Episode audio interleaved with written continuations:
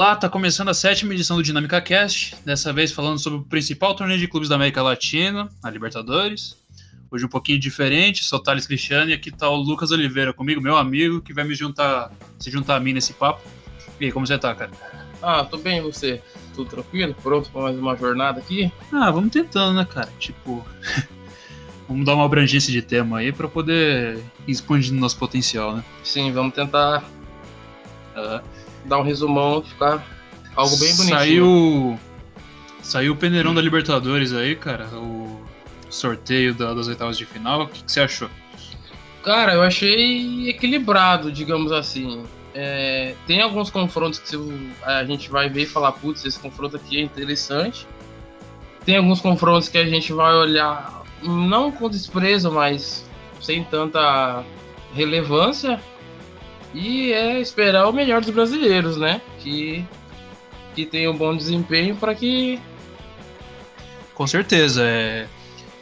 Pra começar a nossa conversa de hoje, a gente vai dar uma olhada na campanha dos clubes brasileiros, né? São, foram seis jogos, uma jornada bastante árdua para alguns certos clubes do Brasil aqui, nessa primeira fase de Libertadores. Vamos começar falando do Internacional no grupo A. Grupo que tinha o River Plate, o Palestino e o Alianza Lima, e o Clube de Porto Alegre conseguiu sair na primeira posição do grupo. É, é, pois é, então. É, o Inter começou bem a competição, né? Vencendo os dois primeiros jogos. É, depois empatou com o River em casa. No terceiro jogo empatou. O quarto jogo venceu também. Aí, após a quarta rodada, a equipe já estava classificada. A, na quinta rodada, venceu também. Então, o último jogo, o, foi meio que o famoso jogo de compadres, pois o Inter e o River já estavam classificados, né? E mesmo assim foi um jogão, né? Não, foi um ótimo jogo, com, com o Sobis fazendo dois gols, né? E o River empatando no finalzinho.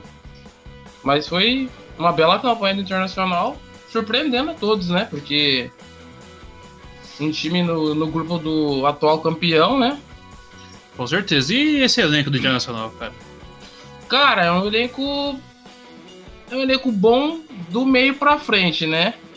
Assim, a zaga com o Cuesta e o Moledo tem dado certo.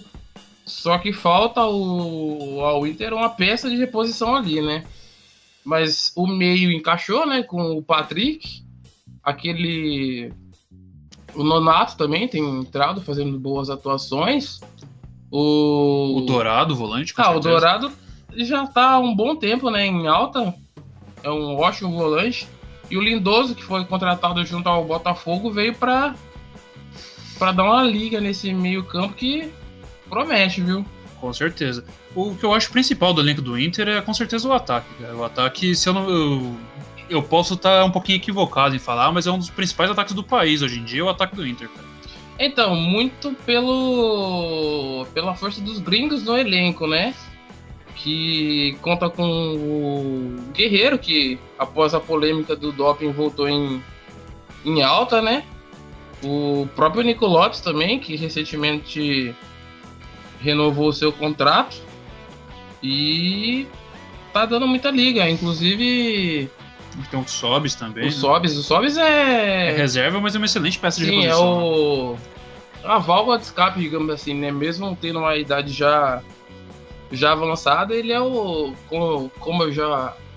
Como eu ouvi dizer, o Mr. Libertadores, né? Porque sempre vai bem, eh, já tem um título, né? Um ou dois. Um... E é, é isso aí, né? Com certeza. É, Na sequência da competição, será que o Inter ainda tem força nessa, nessa sequência nas oitavas agora?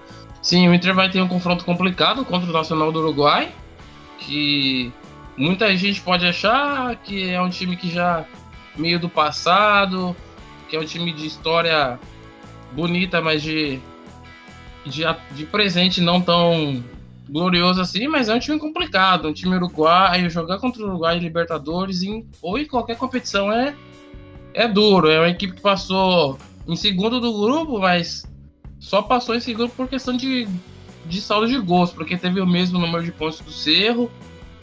E vai ser um confronto complicado. Para mim, na minha visão, o Inter é favorito, até pela campanha que fez.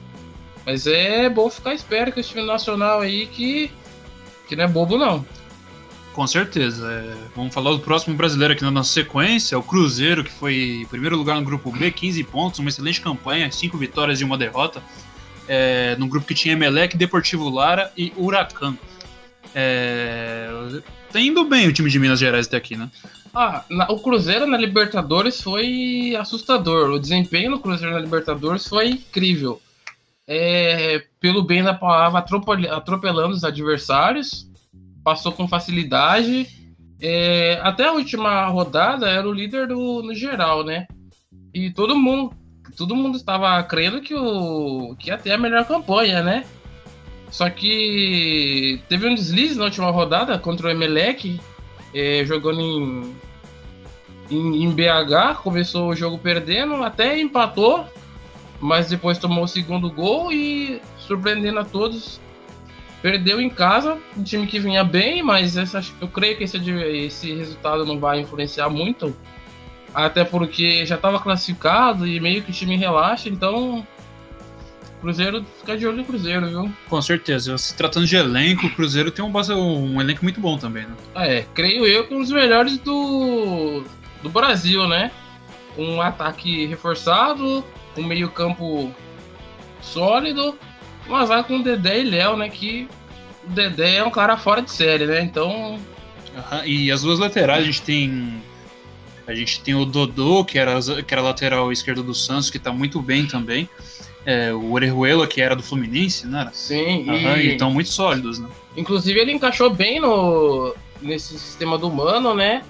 Sem contar o, as contratações, né? O Marquinhos Gabriel e o Rodriguinho vieram para para ser titulares estão indo bem. O Rodriguinho começou bem o ano, agora caiu um pouquinho, mas o ritmo ainda tá bom. É, vai dar trabalho esse o Cruzeiro, viu? Uhum. Nas oitavas de final, o Cruzeiro pega o River Plate. Então, esse confronto é o confronto. Creio eu que o melhor confronto dessas oitavas de finais, até pelo desempenho das equipes e pelo tamanho das duas equipes, né? Que o, o Cruzeiro vem de ótimas campanhas, é um time copeiro. O River é o atual campeão e vai ser um confronto complicado pro, pro Cruzeiro, creio eu que não há favorito, pois ambas as equipes se, se equiparam. É, vai ser bom esse confronto, hein? Sim. Esperar pra ver. É o tipo, o tipo de confronto que, tipo, o River chega com toda a pinta de atual campeão da competição, né? Só que o Cruzeiro vem muito embalado, embora no Campeonato Brasileiro não, não tenha engrenado ainda, né? Mas por, por visível prioridade de Libertadores. Né? Sim, é. O, o Cruzeiro, desde o começo do, da temporada visou mais a Libertadores, tanto as contratações que trouxe pontuais foram para a competição, né? Começou meio cambaleando no, no Campeonato Brasileiro, mas é exatamente isso, decorrente da do vamos vamos dizer assim, é priorizar, né? É uma palavra meio forte, mas que acontece. É, outra coisa também é a terceira vez que as equipes se enfrentam e a terceira em mata-matas. É, o Cruzeiro tem ótimas lembranças. Em 76, o time azul e branco levantou a primeira Copa Libertadores após três partidas na decisão, sendo a última em Santiago, no Chile. Época que a decisão era três jogos, um em cada país de cada representante, Exatamente. e o terceiro jogo em campo neutro, né? que foi no Chile, que será a decisão desse ano também, né? Sim, vai ser a decisão em jogo único, né? Sim, só que por outro lado, em 2005 é, já sob o comando do Gadiardo, o River Plate ganha, ganhava o Cruzeiro nas quartas de finais. E isso deu um fôlego a mais para no final o time ser campeão, né? Da, da competição nesse ano de 2015, né? Com certeza, com certeza vai ser um jogão e provavelmente quem sair vencedor desse confronto vai, vai ser um dos grandes favoritos ao título dessa temporada. Com certeza, vai vir forte.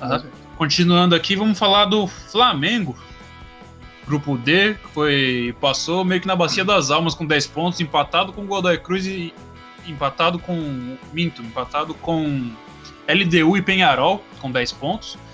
É, e no grupo que também tinha o San José da Bolívia, mas acabou sendo o último lugar do grupo. O Flamengo conseguiu passar no, como primeiro lugar do grupo por, por causa do saldo de gols. É, o Flamengo, que tem um dos elencos mais caros do país, né? É, todo mundo vem falando muito da badalação que o elenco carioca tem. E até aqui na Libertadores caiu num grupo relativamente difícil, mas soube lidar bastante com a pressão. O que, que você tem achado aí? Então, é, o Flamengo começou uma incógnita, digamos assim, né? Porque o elenco era badalado, só que a, a troca recorrente de treinadores não, não fortalece muito a equipe, né? A equipe começou bem até, digamos assim, né? Vencendo a LDU no segundo jogo. Chegando, chegando à decisão da última rodada, com grande chance de classificar, né? Certeza.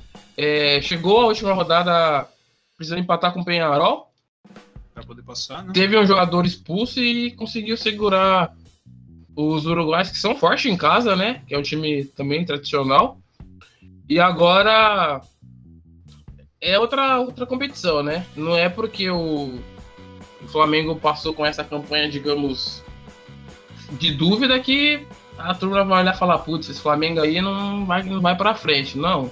É um time que um dos mais valiosos da, do Brasil, da América Latina, né?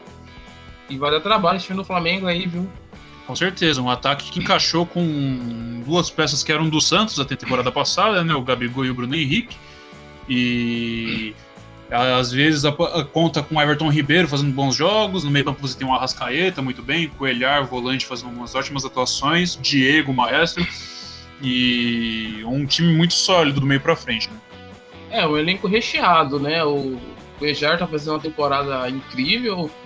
É, o Everton Ribeiro, o Diego, Arrascaeta, os três vão vão alternando, né, a titularidade, até porque não dá para não dá para manter o mesmo jogador, até por ter esse elenco recheado é bom variar, dependendo do confronto, dependendo do adversário, é bom você ter essas várias peças, porque daí você se, se ajusta de acordo com o adversário, né?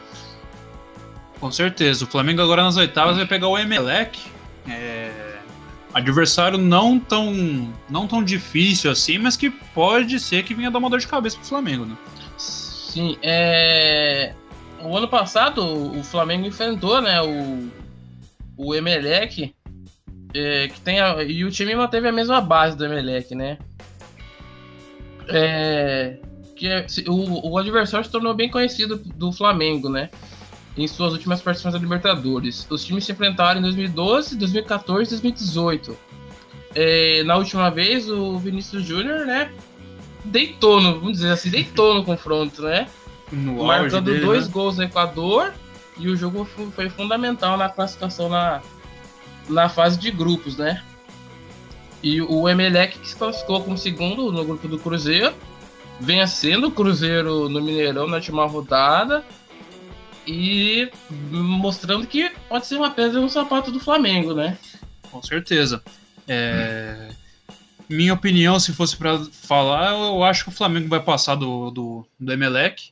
É... E à medida que o torneio foi, que o torneio for afunilando, a gente vai ver a força desse elenco aí, que até aqui tem sido um tanto quanto vagalume, vamos dizer assim. Né? Sim, é, eu acho que falta o Flamengo um, um, a mais, sabe? Tipo, o time vem tendo atuações inconstantes. Eu acho que falta um, um pouco de ali dentro do entre os jogadores, porque o treinador é um ótimo treinador, que é o Abel Braga, dispensa comentários. E eu acho que falta os jogadores se unirem ali e falar: vamos, vamos. Porque Jogador tem, elenco tem, treinador tem, a torcida nem se fala, então é esperar para ver esse time do Flamengo aí que vai dar vai dar pano, pano para manga esse elenco aí. Seguindo aqui, vamos falar do, do Atlético Mineiro, né, que foi o único time brasileiro que chegou à fase de grupos, que também tivemos o São Paulo que foi eliminado na pré-Libertadores, mas foi o único clube brasileiro que chegou à fase de grupos dessa Libertadores e foi eliminado. O Atlético Mineiro ficou apenas na terceira posição, com seis pontos, atrás de Cerro Portenho e Nacional do Uruguai, cada um com 13, ficando só à frente do Zamora. Uma campanha bastante decepcionante por parte do Galo, né?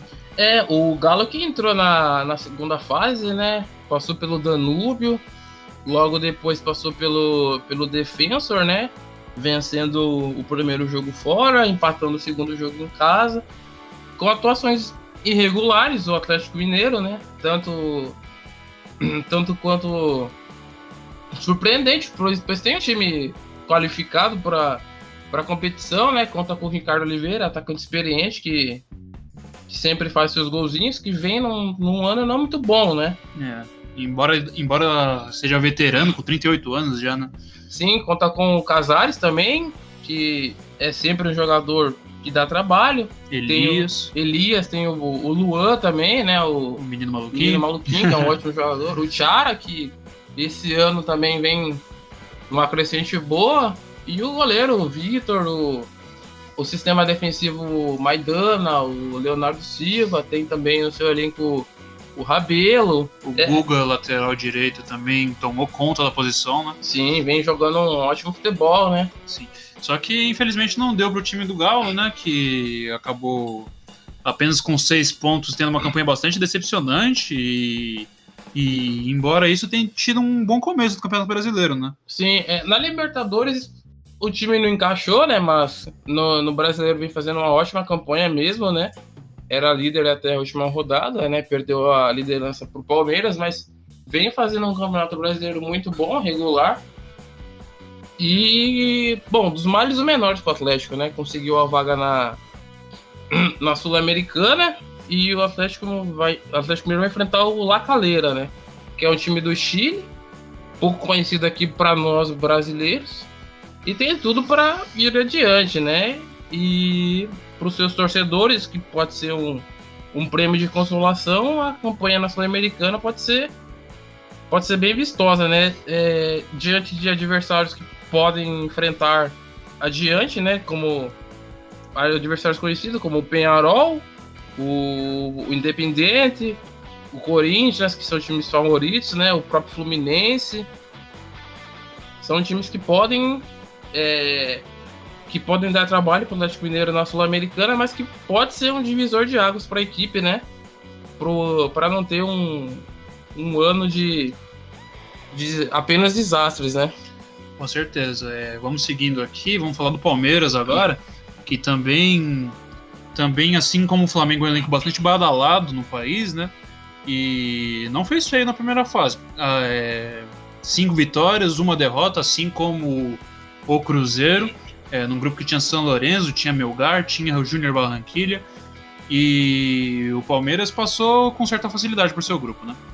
Sim, é, o Palmeiras é um time que, assim como o Flamengo conta com um elenco badalado, é um time que não, não. Se você parar para assistir o jogo do Palmeiras, você não vai ficar tão satisfeito assim com o desempenho. Mas é um time, digamos assim, resultadista, né? O Felipão é um cara resultadista, né? Ele prega mais pelo resultado do que pelo desempenho vistoso em campo. O, o time do Palmeiras começou bem, venceu os seus dois primeiros jogos, teve um deslize contra o São Lourenço na terceira rodada no, no Evo Gasômetro, que não é um resultado tão surpreendente. É, venceu o Barranquilha, depois venceu o Melgar de novo e na última rodada venceu o, o São Lourenço. É, teve a melhor campanha no, no geral, né? Empatado com o Cruzeiro, né? É, é. Só que Só como que teve mais saldo de gols, saldo de né? gols, ficou em primeiro. Daí, caso avance as outras fases, vai decidir os jogos sempre em casa. Sim. E apesar de tudo, o Palmeiras teve excelente campanha, né? Agora nas oitavas vai enfrentar o Godoy Cruz. Exatamente, um clube argentino que tá, tem toda a catimba argentina envolvida, né? Mas não é um dos clubes mais expressivos do país, né? É, o, Palmeiras teve, se é que pode dizer, teve, uma, teve sorte de cair. Sorte. É, sorte é uma palavra muito forte, mas teve um confronto dos menos difíceis, digamos assim, né? Vai enfrentar o Godoy Cruz, que é o atual vice-campeão, né? Sim. Atual vice-campeão, não, perdão. É, foi vice-campeão argentino em 2018, que conseguiu a vaga para essa Libertadores, né? É, o Godoy Cruz é um time é uma incógnita, digamos assim, né? Não é o time dos mais conhecidos argentinos também. Godoy é. Cruz que se classificou em segundo lugar no grupo C, né? Sim, é, vai ser a primeira vez que o, que o Palmeiras vai enfrentar o Godoy Cruz, né? Que, que na fase de grupos o passou em segundo, né? Segundo grupo C. grupo do do Atlético Mineiro, se não me engano. Sim, é, o Godoy Cruz passou em segundo, né? Não, no, é, foi no grupo do Sporting Cristal, Isso. Olímpia e Universidade Concepción. Passou Isso, em segundo, exatamente. num grupo teoricamente fácil, né? Sim, e apenas com nove pontos, né? Sim, chegou a última rodada com chances de. De eliminação. De eliminação. É, é, é um time que, que pode ser. Pode ser que dê trabalho, mas o amplo favoritismo é do Palmeiras. Mesmo que mesmo que com esse favoritismo, o Palmeiras adotou um discurso de respeito adversário, né? Que teve a segunda pior campanha entre os, entre os 16. E o Palmeiras já enfrentou o time, um time argentino na fase de grupos, que é o São Lourenço, venceu o jogo em casa, perdeu o primeiro. Perdeu o jogo na Argentina, na Argentina, né? É, é espera para ver, mas o favoritismo é, é amplo do Palmeiras o Godoy Cruz não, não fez uma boa campanha e não oferece perigo. Com certeza. Seguindo aqui, vamos falar agora do Atlético Paranaense, que é o penúltimo dos times brasileiros classificados, que ficou em segundo lugar no grupo G, atrás do Boca Juniors. O Atlético Paranaense que essa temporada fez atuações bastante vistosas, como foi aquela goleada diante do, do Boca Juniors lá no, lá na Arena da Baixada, mas por outro lado tiveram atuações um tanto quanto que deixaram a desejar para seu torcedor, né? Passaram a primeira fase com três vitórias e três derrotas e apenas com nove pontos avançaram para a fase de oitavas de final. É, o Atlético Paranaense fez um, um, ótimo jogo. Teve um jogo de destaque no ano, que foi o jogo contra o Boca, aqui no, aqui no Brasil, no, na Arena da Baixada. Porém, diante dos outros adversários, não teve um desempenho tão vistoso assim, né? Passou como segundo do grupo, o Boca foi o primeiro, né? É, foi, foi meio, meio que polêmico o, o segundo confronto entre ambos na, na bomboneira, né? Polêmica de arbitragem, que sempre, sempre, né? Na Argentina, os brasileiros reclamam, não só os brasileiros reclamam da, da arbitragem, né? Mas é um, é um problema recorrente o, o Thiago Nunes, que é o, Atlético do, o técnico do Atlético Paranaense, montou um time baseado no, no que já vinha mostrando o Fernando Diniz, né? Um time que gosta de ter a bola no pé, que gosta de jogar ofensivamente. É um confronto que vai que vai pegar fogo, viu? É, as oitavas de finais né, vão acontecer só no, em julho e os dois times vêm, vêm forte. O, o Marco Ruben, né, que é o, é o, o, o principal do... jogador do, do Atlético Paranaense, é o, é o que pode dar, dar trabalho pro, pro, pro time do Boca, que é um time encardido, né? Todos conhecemos. Sim, Marco Ruben, que no primeiro jogo, o que foi 3 a 0 lá na Arena da Baixada, o Marco Ruben fez um hat-trick, fez os três gols do Atlético Paranaense naquela ocasião. E os dois clubes estão criando uma certa rivalidade já dentro da competição, né? E como como o Destino gosta de fazer essas coisas, os dois vão se enfrentar novamente nas oitavas de final, né? É, então, o, o Marco Rubin que até marcou o primeiro gol contra o, o Boca na La Bombonera, logo depois o Boca virou, né? E o os dois times têm muitos jogadores que, que estão em alta, né? Logo, essa janela do meio agora pode ser que sofra mudanças, pois os times europeus vêm forte e podemos ter times bem diferentes para o confronto do, das oitavas de finais, né? Exatamente. O elenco do Boca Juniors é bastante munido de boas peças, né? A gente tem o Ábila, a gente tem o Tevez, a gente tem o Zara, acho que é excelente atacante, o, o Benedetto.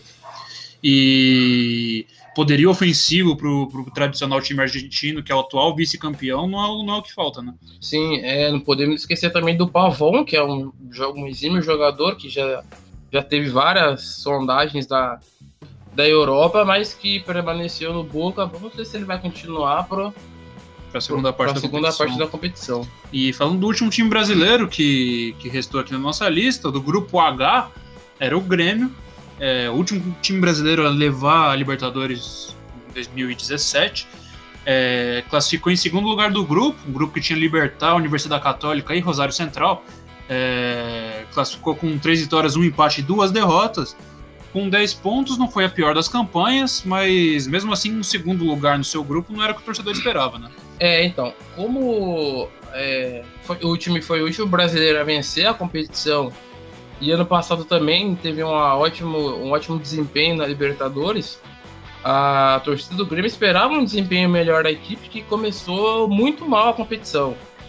É, muita gente duvidava do, da capacidade do Grêmio de classificar, pois começou mal, perdendo os jogos, é, tinha possibilidades remotas de classificação até a, a terceira rodada. Logo após isso, o, provavelmente o Renato Gaúcho deu um chacoalhão no, na equipe. Tanto que a equipe venceu os últimos, os últimos dois jogos e, e conseguiu passar, né? Com a, com a segunda campanha atrás do Libertar, que é o adversário na próxima fase, né? Outra coincidência. É, o, Grêmio, o Grêmio é um time que dispensa comentários, né? É, manteve a base do, do time campeão de 2017 Teve adições de alguns jogadores, a perca do, do Arthur, do né? Arthur, mas. Ramiro também, né? Sim, né? o Ramiro também saiu, mas é, é um time que manteve a base, né? Manteve o treinador que é consagrado, o Renato Gaúcho, que sabe lidar com esse elenco, e tem o, o Everton Cebolinha em grande fase. Tem, tem ótimas opções ali o Grêmio. O Grêmio é amplo favorito para confronto, até por, pelos desempenhos recentes. Com certeza, embora também tenha tido um começo ruim no Campeonato Brasileiro, né? Tenha, esteja ocupando até a zona de rebaixamento, inclusive, é outro time que está priorizando a Libertadores, né? Sim, é muito em função também, assim como o Cruzeiro, muito em função da, da Libertadores, ele vem tendo um desempenho um pouco abaixo no, no Campeonato Brasileiro, mesmo com com um elenco com boas peças, né? Não não um elenco tão bom quanto não tão recheado, tão glamouroso contra como como Flamengo e Palmeiras, mas o time do, do Grêmio tem boas peças de reposições, né? Tem o André ali na frente, tem o Luan, que não vive boa fase, mas é um jogador que todos já sabem do seu potencial. Tem os moleques da base que tá vindo bom, tem o Jean-Pierre, o Tassiano, que sempre que, que entram fazem boas atuações. É um time, é um time que vai dar trabalho. O time do Grêmio, muito favorito, viu? Com certeza. É...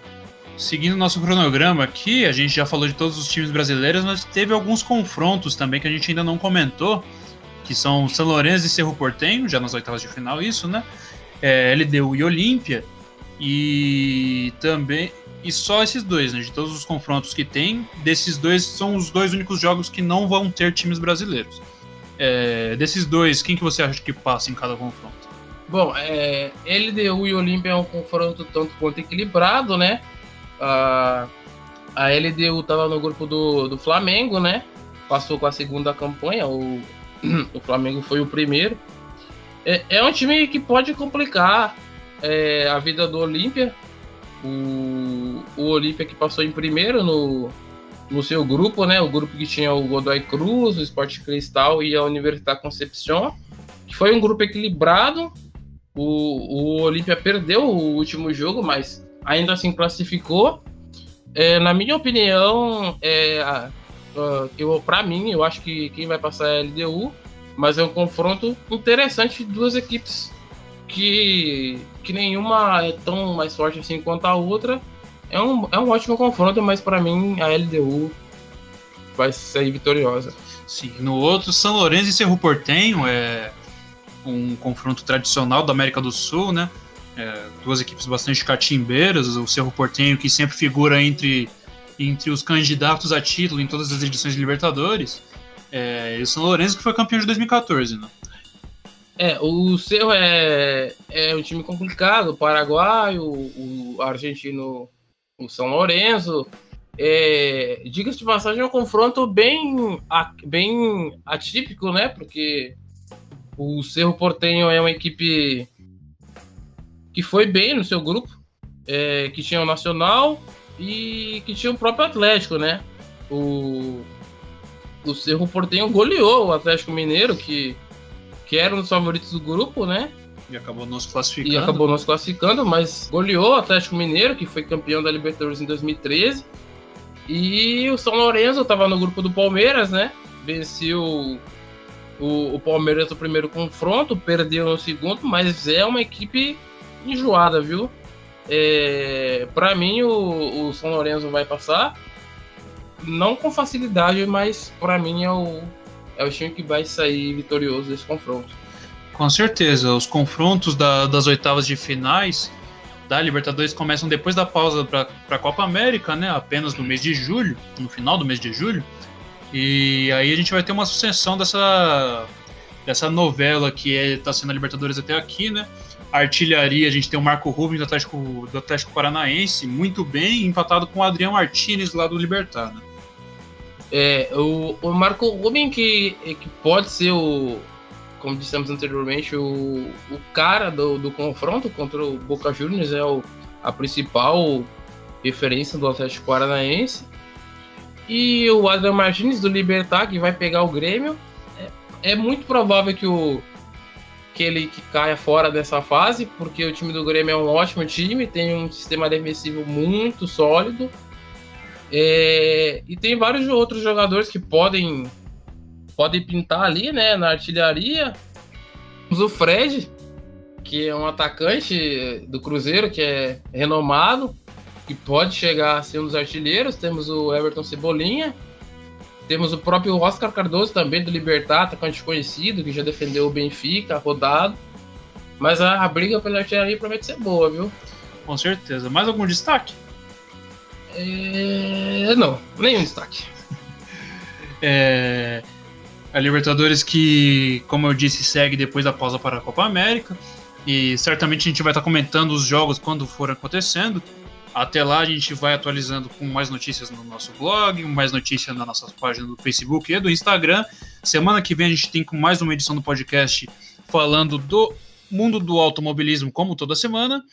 E até lá então, pessoal. Obrigado a todos. Espero que tenham gostado. Um até mais e um obrigado.